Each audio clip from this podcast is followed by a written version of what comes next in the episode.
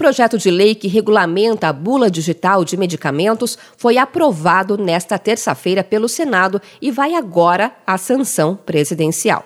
Com o projeto, a bula de medicamentos deverá ser acessível por um QR Code impresso nas embalagens dos remédios. O QR Code é um código que pode ser lido pelos celulares e que encaminha o usuário à bula digital em formato de texto áudio ou de vídeo.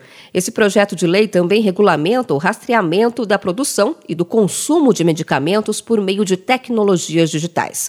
A matéria foi aprovada por 52 votos a 10 e sofreu críticas de alguns senadores. O parlamentar Fabiano Contarato, do PT, argumentou que a iniciativa vai acabar com a bula impressa. Mas esse projeto de lei, senhor presidente, ele vai acabar com a bula impressa. Sabe quantas pessoas no Brasil estão em situação de pobreza, extrema pobreza? 80 milhões. 73% da terceira idade dos idosos não sabe usar um aplicativo. Não vai reduzir o preço do medicamento e quem vai ganhar com isso? A indústria farmacêutica. O relator do projeto é o senador Nelsinho Trade, do PSD de Mato Grosso do Sul. Nelsinho rebateu, dizendo que o texto facilita a comercialização de remédios sem embalagens. Qualquer avanço gera transtorno. Agora, como que eu vou pôr uma bula de papel em cartela de analgésico, que é vendido só a cartela. Não tem como. Esse avanço veio para ficar. De acordo com o um texto aprovado, cabe à Agência Nacional de Vigilância Sanitária, a Anvisa,